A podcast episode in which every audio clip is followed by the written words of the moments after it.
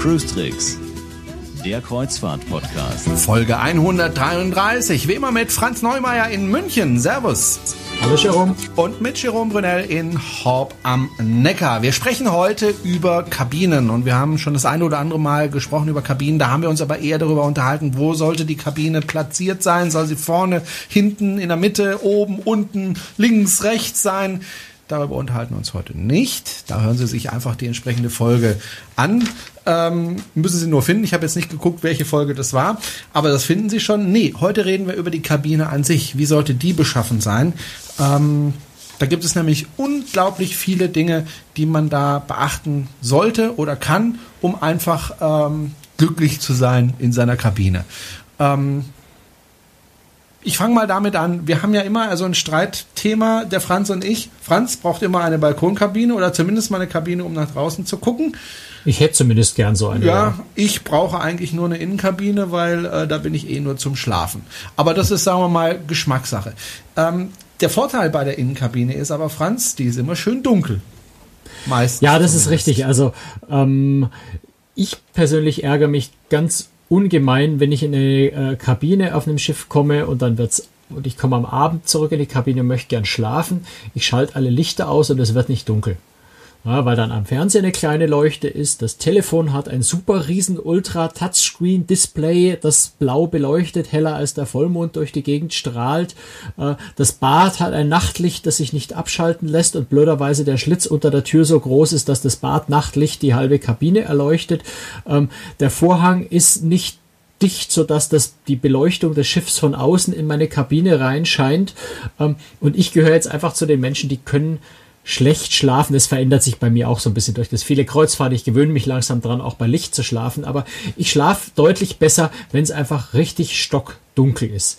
Und das ist für mich persönlich ist es ein echtes Ärgernis, wenn diese ganzen vielen Lampen und Leuchtlein und Lichtlein und Displays und, und, und die Klimaanlage leuchtet dann meistens auch noch fröhlich vor sich hin. Ähm, das finde ich ganz fürchterlich, weil ich einfach keine, kaum mehr eine Möglichkeit habe, gerade je, je, neuer die Schiffe, desto mehr leuchtet da, das wirklich alles zu verdunkeln. Ich werfe dann ein äh, großes Kissen aufs Telefon. Ich habe Klebeband dabei, um mit dunklem Papier äh, die Fernseher, Nachtlicht, Leuchten am Lichtschalter ähm, und all dieses Zeug abzukleben. Und am Ende bin ich dann so eine halbe, dreiviertel Stunde damit beschäftigt, irgendwie das Zimmer so halbwegs durch dunkel zu kriegen, damit ich schlafen kann. Das finde ich persönlich ganz, ganz schlimm. Und ich glaube, es ist einfach einfach unnötig. Ich glaube, man könnte das von Reedereiseite, von Werftseite komplett vermeiden, indem man das ein bisschen intelligenter angeht, das Thema. Ich würde es so gern mal sehen, wie du durch die Kabine krabbelst und überall alles abklebst, um ein bisschen Dunkelheit zu bekommen. Ja, es ist, ich finde das, ich finde das absolut frustrierend. Und äh, ich meine, es gibt Menschen, die können bei Licht problemlos schlafen äh, und, und die haben da überhaupt kein Problem damit. Ähm, aber ich denke, es ist, äh, ich weiß nicht, es ist, glaube ich, nicht besonders schwierig, äh, dem, dem Passagier die Option zu geben, ob er nun ein Nachtlicht haben will oder nicht. Dann mache ich an so Nachtlicht halt einen Schalter hin. Dann kann ich das Ding ausschalten, wenn ich es nicht haben möchte, oder ich schalte es ein, wenn ich es haben möchte. Und dann hat es der eine hell, der andere dunkel. Oder der, der es hell haben will, kann ja auch vielleicht seine, sein, äh, seinen Vorhang einfach einen Schlitz auflassen. Äh, wenn ihm das ganz wichtig ist, dann kriegt er das Licht vom Mond oder er schaltet sich noch die Lampe draußen äh, vom, äh, vom Balkon ein, wenn er eine Balkonkabine hat. Ne? Ähm, dann strahlt von dem Balkonlicht ein bisschen was rein. Also es heller zu machen, ist nicht besonders schwierig. Äh, wenn es aber hell ist und man hätte es gerne dunkel, das ist wirklich schwierig. Und leider habe ich so die Beobachtung, es wird immer heller in den Kabinen, es kommen immer mehr, noch mehr Lichtlein dazu, weil einfach noch immer mehr Elektronik in den Kabinen verbaut wird, was grundsätzlich gut ist. Ja, ein schöner elektronischer Fernseher, eine schöne elektronische Steuerung von der Klimaanlage ist was Tolles, weil es einfach hilfreich ist. Ähm, aber ich bin überzeugt, man könnte das so lösen, dass einfach jemand, der Dunkelheit braucht, auch vernünftig schlafen kann. Es gibt ja auch Fahrgebiete, da geht die Sonne morgens um sechs auf. Und äh, wenn man gerne noch ein bisschen länger schlafen möchte, ist es natürlich schon wichtig, dass der Vorhang einigermaßen dicht ist. Ja, und das, das ist eine Sache, die mich wirklich sehr, sehr wundert, dass, äh, dass das in ganz vielen Kabinen eben nicht der Fall ist. Die Vorhänge selber sind meistens aus einem lichtdichten Material und dann fragt man sich wirklich, warum um alles in der Welt spart die Reederei an etwa 10 Zentimeter Stoff, die dieser Vorhang breiter sein müsste, damit sich die beiden Vorhangteile so überlappen, dass eben kein Licht reinfällt.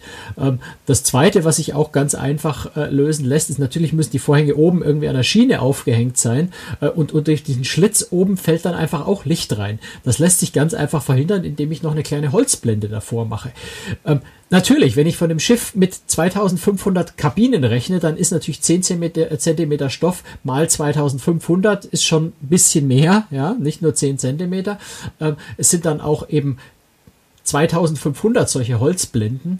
Ähm, aber das ist ja im Verhältnis von den Kosten her wirklich ein ganz kleines Geld, ähm, die dazu führen würden, den Passagier glücklich zu machen. Und da verstehe ich nicht so richtig, äh, warum Reedereien, warum Werften das nicht tun. Also ich glaube, es ist einfach zu kurz gedacht. Ich glaube nicht mal, dass es da um Sparen geht. Ich glaube, es ist einfach zu kurz gedacht. Es ist einfach nicht, äh, nicht konsequent zu Ende gedacht, äh, für den Passagier die Kabinen wirklich bequem zu machen.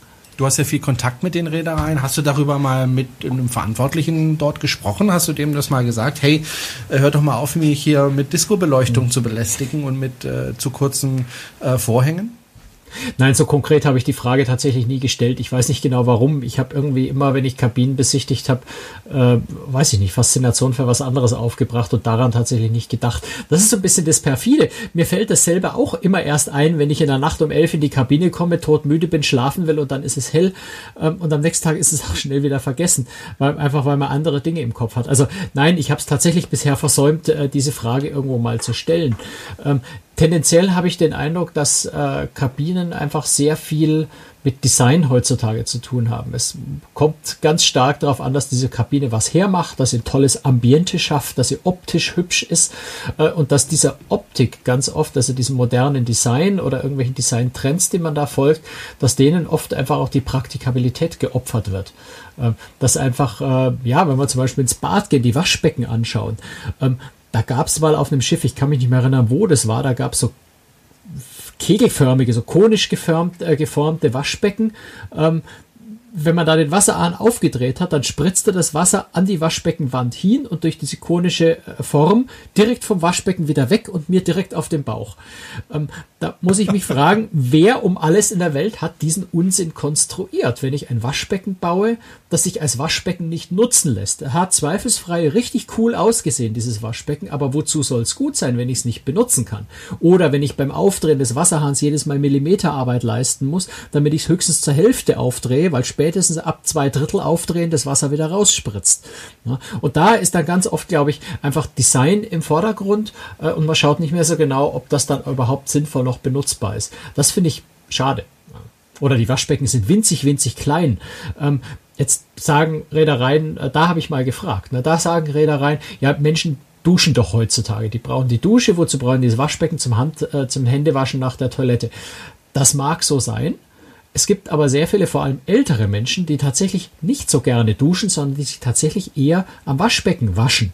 Und dafür sind diese kleinen, diese winzigen Waschbecken, die dann vielleicht noch so 30 Zentimeter Durchmesser oder 40 Zentimeter Durchmesser haben, äh, wirklich vollkommen untauglich. Wenn ich mir versuche, an so einem Waschbecken zu waschen, dann ist davor der Boden komplett nass, einfach weil das Wasser nicht in diesem kleinen Becken drin bleibt. Also das sind so Sachen, wo ich mich wirklich wundere, wo ich mir sage, das kann man wissen, das sollte man wissen und spätestens, wenn man es ausprobieren würde, und das würde ja Sinn machen und die eine oder andere Reederei tut's ja, äh, Mock-up-Kabinen, also sogenannte Mock-up-Kabinen vorher aufzubauen und dann tatsächlich auch Tester reinzuschicken, um das auszuprobieren, das würde man ja merken.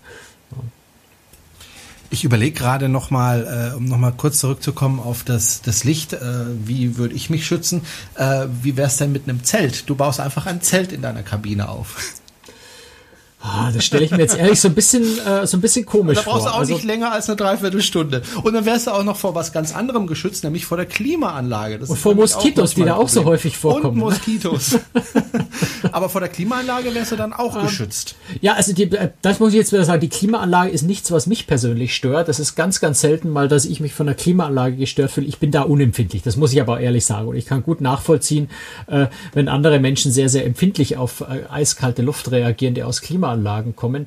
Es ist ganz selten mal, dass eine Klimaanlage so so ungünstig aufs Bett bläst, dass sie mir direkt ins Gesicht pfeift. Dann mag ich es auch nicht mehr. Dann kriege ich auch eine Erkältung davon. Ähm, aber tendenziell ist es natürlich schon so, äh, dass wir ja Mitteleuropäer Klimaanlagen nicht so gewohnt sind. Ja, Amerikaner haben jeder bessere Amerikaner hat eine Klimaanlage direkt in seinem Haus. Das ist man von zu Hause aus schon gewöhnt. Ich glaube, der Körper stellt sich da auch so ein bisschen ein auf diese kalten Luftströme. Äh, wir Mitteleuropäer, wir Deutschen sind das nicht gewohnt und deswegen empfinden wir Klimaanlagen generell als unangenehm in dem Moment, wo sie uns irgendwo äh, mit kalter Luft beblasen. Äh, und insofern ist das schon auch ein ganz relevantes Thema auf Kreuzfahrtschiffen, weil manchmal die wirklich einfach ungünstig angebracht sind. Ja, das ist klassisch ist eigentlich diese, diese viereckige Klimaanlage, die in alle vier Richtungen bläst und dieses viereckige große Ding hängt direkt über dem Bett. Und ja, da ist die einzige Konsequenz, die man eigentlich daraus ziehen kann, ist sich ein kleineres Handtuch nehmen und zumindest äh, die Richtung, äh, die in, in, der das, in der das Bett, in dem der Kopf äh, im Bett dann liegt, ähm, die von den vier Seiten einfach mit dem Handtuch zuzustopfen, damit die kalte Luft wenigstens nicht direkt ins Gesicht bläst.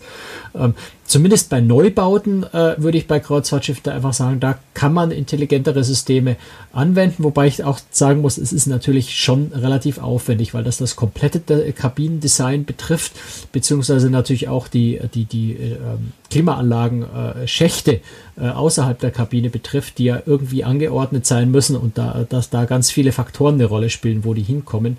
Ähm, trotzdem glaube ich, dass es möglich ist, einfach weil ich es auch schon auf viel, äh, vielen gerade neueren Schiffen gesehen habe, dass man die Klimaanlage ganz geschickt wo ganz anders platzieren kann. Zum Beispiel als senkrechten, äh, als senkrechten Auslass neben der, neben der Türe oder solche Dinge, die dann einfach, äh, ja, wo sich die Luft geschickter verteilt und eben nicht einen direkt anbläst äh, im Bett. Oder was auch sehr unangenehm ist im Übrigen, ähm, wenn man, wenn man äh, dazu neigt, an dem Schreibtisch äh, in der Kabine zu sitzen, wie ich das oft tue, wenn ich mit dem Laptop schreibe, wenn die Klimaanlage möglichst, möglichst direkt auf diesen, äh, diesen äh, Schreibtisch bläst, weil dann kriegst du die eiskalte Luft in den Nacken, während du vor deinem Laptop sitzt, ist auch nicht ganz so toll. Also ich, ich glaube schon, dass man da mit ein bisschen ähm, genauerem Testen, mit ein bisschen Planung, mit ein bisschen äh, ja, Vernunft äh, das Thema auch ein bisschen geschickter lösen kann. Als ich mit dem äh, Flusskreuzfahrtschiff unterwegs war in China, hatte ich ein riesengroßes Zimmer, will ich schon fast, ich will schon gar nicht mehr von Kabine sprechen, also es war wirklich riesengroß und ich hatte überhaupt gar kein Problem, mein Gepäck da unterzubringen. Ich hatte Schränke, ich hätte es einfach auf den Boden stellen können, hätte immer noch genug Platz gehabt. Als ich dann äh, auf dem Mittelmeer unterwegs war, auf dem Kreuzfahrtschiff, da sah es dann ganz anders aus. Ähm, da hat mir wirklich Platz gefehlt, weil ich wusste wirklich nicht, wohin mit dem Gepäck, weil selbst unter dem Bett, äh, wo man ja eigentlich was stellen kann, konnte ich nichts oder fast nichts stellen, weil da alles versperrt war. Äh, es war für mich echt ein Problem, mein Gepäck unterzubringen. Äh, ziemlich ärgerlich. Ja, also ich meine, genau wie die anderen Themen, die wir bis jetzt schon besprochen haben, das schwierigste Problem bei all dem ist natürlich, ich weiß es vorher nicht. Ja, also ich so detailliert äh, gibt es nirgendwo Informationen, dass ich jetzt wüsste, wo ist die Klimaanlage zum Beispiel, ja, oder wie gut ist das Fenster äh, lichtdicht, welche Leuchtelemente in einer Kabine gibt es als Entscheidungskriterium, buche ich dieses Schiff oder nicht. Also das es sind Informationen. Ich kenne das Schiff schon von einer früheren Reise, dann weiß ich's. Ja, klar, also wenn ich ein Schiff mal ganz fürchterlich in der Hinsicht fand, dann suche ich mir vielleicht ein anderes, aber dann weiß ich bei dem anderen Schiff ja auch nicht, äh, komme ich vom Regen in die Traufe. Äh, also das sind Informationen, die man kaum kriegen kann. Ja, also Klimaanlage, okay, ich mache ja, äh, wenn ich, wenn ich unterwegs bin auf den Schiffen, mache ich ja sehr, sehr detaillierte äh, Fotos, Bildergalerien. Da kann man die Klimaanlage, kann man meistens auf den Bildern identifizieren, wo sie ungefähr liegt. Daraus weiß ich aber noch nicht, wie stark bläst die mir möglicherweise ins Gesicht oder auch nicht. Ähm, bei Gepäckstauraum äh, ist es noch schwieriger natürlich, das zu beurteilen. Ähm, Schwierigkeit gerade unterm Bett. Ich weiß nicht genau, wie hoch Platz unter dem Bett ist, wo das Bettgestell anfängt, ob ich dann den Koffer gerade noch drunter kriege oder gerade wenn ich einen Hartschalenkoffer habe, den kann ich nicht zusammendrücken, passt er drunter oder passt er nicht, kann ich vorher kaum feststellen. Insofern, das ist so, wenn wir über Koffer immer wieder mal diskutieren, kriege ich ja immer die Reaktion von Lesern, gerade auch so von vielreisenden Profis, die sagen, ich schwöre auf Hartschalenkoffer, das ist das Einzige, was mir ins Haus kommt. Das hat auch viele gute Argumente für sich. Ich habe lieber so, so ein äh, unten eine harte Schale, oben was Weiches. Den kann ich nämlich zusammendrücken, so ein Stück, äh, und krieg den dann auch unter ein Bett drunter, wo vielleicht nicht ganz so viel Platz ist, wo ich mit dem Hartschalenkoffer einfach hart gegen die Stange stoße und nicht weiterkomme. Ähm, also ja, das, das Platzproblem ist ein ganz schwieriges. Das ist zum einen das und das Bett, wo tue ich den Koffer hin? Weil im dümmsten Fall steht der Koffer dann dumm im Weg rum und eigentlich ist in den meisten Kabinen ja ohnehin relativ wenig Platz, sodass man da ständig drüber stolpert oder man muss ihn ständig von links an rechts und von rechts wieder nach links heben, wenn man sich in der Kabine bewegen will. Äh, die andere Sache äh, sind Schränke. Ähm, und auch da weiß ich vorher nicht so genau, was erwartet mich eigentlich. Ähm, das können Regalbretter sein, die wunderschön ausschauen, aber vielleicht nur 30 Zentimeter breit sind, da kriege ich kein T-Shirt rein, außer ich rolle die T-Shirts und da kriege ich auch nicht so übermäßig viele unter. Ähm, also das ist so ein ganz schwieriges Thema, wo, wo man, was so schwer greifbar ist, ja, was man auch, äh, ja, selbst wenn ich eine sehr detaillierte Kabinenbeschreibung äh, jetzt auf Großtrick schreibe, wo es auch unglaublich schwierig ist, im Detail zu beschreiben, wie viel Platz ist tatsächlich vorhanden. Ähm, Gott sei Dank, das ist so eine Sache, die tatsächlich die Reedereien ähm, zunehmend wieder verstehen. Das war so eine Phase zwischendrin mal, wo man bei neuen Schiffen sehr, sehr stark auf dieses Design äh, geachtet hat und Stauraum vernachlässigt hat. Bei neueren Schiffen sehe ich das jetzt wieder mehr, dass viel, viel mehr Stauraum da ist. Da gibt es zum Beispiel gibt's, ähm, so Sitzhocker, äh, am Schreibtisch, da kann ich den Deckel abnehmen und da ist nochmal Platz innen drin. Da muss ich zwar als Passagier erstmal draufkommen, dass ich da auch noch Stauraum habe, ähm, aber es ist zumindest da. Oder wenn ich an TUI Cruises denke, mein Schiff 3, 4, jetzt demnächst die 5, ähm, da ist der Stauraum sehr, sehr über die Kabine verteilt. Da habe ich ganz viele kleine Schränke. Hier ein Schrank und da nochmal ein Schrank und da nochmal ein Ablagefach und hier nochmal was. Ähm, da ist sehr viel Platz. Ich muss es nur auf eine andere Art und Weise in der Kabine verteilen. Ähm, Interessanterweise sind gerade ältere Schiffe, also vielleicht so Größenordnung 15 Jahre alt sogar, ähm, die haben noch so diese eher traditionelle ähm, Seefahrer-Kabineneinrichtung. Da ist meistens einfach ein großer Schrank mit einem schönen Hängebereich und schönen breiten äh, Ablagefächer. Das ist optisch nicht wahnsinnig schön, aber da ist oft mehr Platz drin als bei etwas jüngeren Schiffen, äh, wo das Design so im Vordergrund steht. Aber wie gesagt, die, die große Schwierigkeit ist einfach, bevor ich buche, ist es ja, nur mit Einschränkungen. Ich kann natürlich schon auch da ein bisschen Fotos anschauen, äh, aber mit Einschränkungen feststellbar, wie viel Stauraum habe ich tatsächlich. Also insofern ist die einzige Lösung dafür ist eigentlich einerseits den Reedereien zu sagen, hey, seid einfach mal nett zu euren Passagieren und baut möglichst viel Stauraum ein und zwar intelligenten, einen mit ja, mit einer anständigen Breite. Macht bitte Holzablagefächer und keine Körbchen, weil in Körbchen kann ich dann auch wieder Kleinteile nicht reinlegen, solche Dinge. Ähm, und ansonsten kann man als Passagier sich nur insofern darauf einstellen, dass man einfach ja, möglichst wenig einpackt. Dann braucht man auch wenig Stauraum. Hm. Du hast vorhin schon mal den Schreibtisch angesprochen. Jetzt wird sich der eine oder andere fragen, wozu brauche ich denn einen Schreibtisch, wenn ich äh, am Kreuzfahrtschiff bin? Da will ich ja nicht arbeiten wie der Franz. Der Franz muss seine Berichte schreiben, äh, muss eventuell mit dem Herrn Brunel einen Podcast aufzeichnen. Der braucht einen Schreibtisch. Ich brauche das nicht. Aber wenn man dann doch nochmal nachdenkt, dann findet man doch oft heraus, nee, eigentlich kann ich einen Schreibtisch ganz gut gebrauchen, wenn ich zum Beispiel meine Fotos aus der Kamera auf meinen Laptop überspielen möchte oder wenn ich vielleicht ein bisschen gefilmt habe und das überspielen möchte oder vielleicht sogar gleich schneiden möchte ähm, und so weiter. Also es gibt schon äh, ab und zu den Bedarf eines Schreibtisches und da gibt es ja, auch jetzt, große jetzt sitzen, weißt du, jetzt, sitzen, jetzt sitzen hier natürlich auch zwei Männer. Ähm, wenn du jetzt meine Frau in eine Kabine schickst, dann wird aus dem Schreibtisch ganz schnell ein Frisier- und Schminktisch. Ähm, und dafür ist es ganz, ganz wichtig. Ja, ähm, du weißt ja auch, Frauen brauchen einfach ein bisschen Laser. Ist ja auch völlig in Ordnung, ja. Also ich, ich schaue ja auch eine äh, hübsch aufgemachte Frau auch sehr gern an. Also ich möchte das gar nicht torpedieren. Ähm, die brauchen dann einfach ihre Zeit. Und jetzt ist eine Bad, ein Bad in, in Schiffskabinen ist in der Regel relativ klein. Das heißt, es ist eigentlich toll, wenn die Frau den Fristiertisch in der Kabine nutzen kann, vielleicht zum Schminken, zum Haare machen, zum Föhnen und so weiter, äh, damit man paralleles Bad auch noch benutzen kann. Also der Schreibtisch ist jetzt nicht nur ein Schreibtisch. Für mich ist es mehr ein Schreibtisch, weil ich einfach da meinen Laptop stehen habe und arbeite. Ähm, aber für den normalen Passagier ist es, was du gesagt hast. Natürlich, ich möchte äh, meine Elektronik aufbauen, mein Handy äh, zum Laden dahinlegen. Ich möchte äh, Kamerachips äh, vielleicht auf eine mobile Festplatte mit äh, übertragen, wenn ich, wenn ich äh, mir sicher sein will, dass meine Bilder nicht verloren gehen, solche Dinge. Äh, also ich brauche das einfach auch als Ablageplatz, äh, gerade auch für Elektronik, auch mal ein paar Bücher dahin zu legen. Ich muss irgendwo mein Tagesprogramm äh, hinlegen, irgendwelche Einladungen, irgendwelche Reservierungen für Restaurants, all solche Dinge, die muss ich ja irgendwo ablegen. Und dafür ist so ein Schreibtisch mit einer Schublade schon gar nicht schlecht. Und äh, da ist es dann auch sinnvoll, wenn dort vernünftig Steckdosen vorhanden sind. Das ist nochmal ein ganz anderes Thema, wobei das ist relativ einfach, weil das kann man auf Fotos sehr schnell identifizieren, wie viele Steckdosen gibt es da. Ganz moderne Schiffe, was mich besonders freut, weil das ist sehr, sehr platzsparend und sehr praktisch, haben tatsächlich inzwischen auch USB-Steckplätze, wo ich also zum Beispiel ein Handy einfach mit dem USB-Stecker aufladen kann, wo ich gar kein, äh, gar kein großes, großes Steckteil mehr, äh, kein, kein Netzteil mehr dabei haben muss, sondern wo ich wirklich nur noch mit dem USB-Kabel mit dem Handy da reingehen kann. Was mir auffällt bei vielen Schiffen ist der Safe, der nämlich oftmals einfach zu klein ist, um zum Beispiel meinen Laptop da reinzustellen. Äh, was mich dann doch ein bisschen ärgert. Warum machen die da nicht größere Safes? Beziehungsweise ich weiß warum, es kostet halt mehr Geld, klar, aber äh, wäre mir schon sehr geholfen, wenn die ein bisschen größer wären. Mhm. Ja, also ich muss ja ehrlich sagen, ich bin da, ich habe da viele Mut zur Lücke oder Mut zum Risiko. Ich benutze auf Schiffen tatsächlich den Safe äh, äußerst selten. Ich weiß nicht, ob das ein Fehler ist. Ich vertraue da meinem Kabinensteward. Ich vertraue darauf, dass ein Kreuzfahrtschiff ziemlich sicher ist und mir da niemand was klaut. Ähm, vielleicht ist das naiv. Also vielleicht habe ich bisher einfach nur Glück gehabt, äh, dass nichts weggekommen ist. Ähm, tatsächlich wäre es natürlich sehr praktisch und in Hotels freue ich mich tatsächlich immer sehr, wenn der Safe so groß ist, dass ich einfach äh, sowohl mein Laptop reinbringe, als auch meine Spielreflexkamera und dann noch vielleicht noch einen Geldbeutel dazu stecken kann und der Safe dann immer noch zugeht. Das fände ich eigentlich wäre der Standard, äh, den man, den man für ein Safe auch in einem Kreuzfahrtschiff eben generell in jedem Hotelzimmer und damit auch in der Kabine von einem Kreuzfahrtschiff haben sollte. Jetzt äh, Laptop kann man natürlich auf dem Schiff streiten, wie viele Leute haben tatsächlich einen Laptop dabei. Vielleicht ist das ein Spezialproblem von mir. Ähm, aber ein Tablet, ein iPad, äh, solche Dinge haben die Leute tatsächlich inzwischen einfach auch im Urlaub dabei.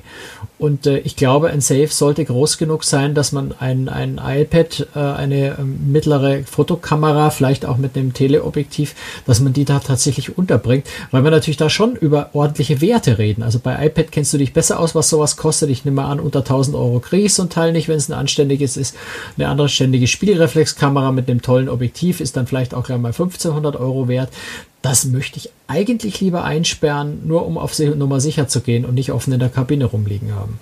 Also Tablet kriegst du schon für 700, 800 Euro äh, inklusive äh, ja, Mobilfunk. Äh, ist also nicht ganz so teuer. Ähm, um ehrlich zu sein, ich nutze. Aber kostet ungefähr so viel wie eine Kreuzfahrt, ne? Ja, ja, richtig. Ja. Äh, aber um ehrlich zu sein, ich mach's da wie du. Also ich schließe auch nicht alles in, in, in Safe ein, weil ich es da eigentlich genauso halte wie du. Aber unter, auch, unter anderem auch deswegen, weil es eben so klein ist. Lieber wäre es mir schon. Äh, worüber wir noch gar nicht gesprochen haben, ist äh, das Wichtigste eigentlich in, in, in, äh, in der Kabine, nämlich die Betten. Äh, wenn die nix sind, dann äh, nützt die ganze Kreuzfahrt nix, äh, weil ich dann einfach schlecht schlafe. Ja.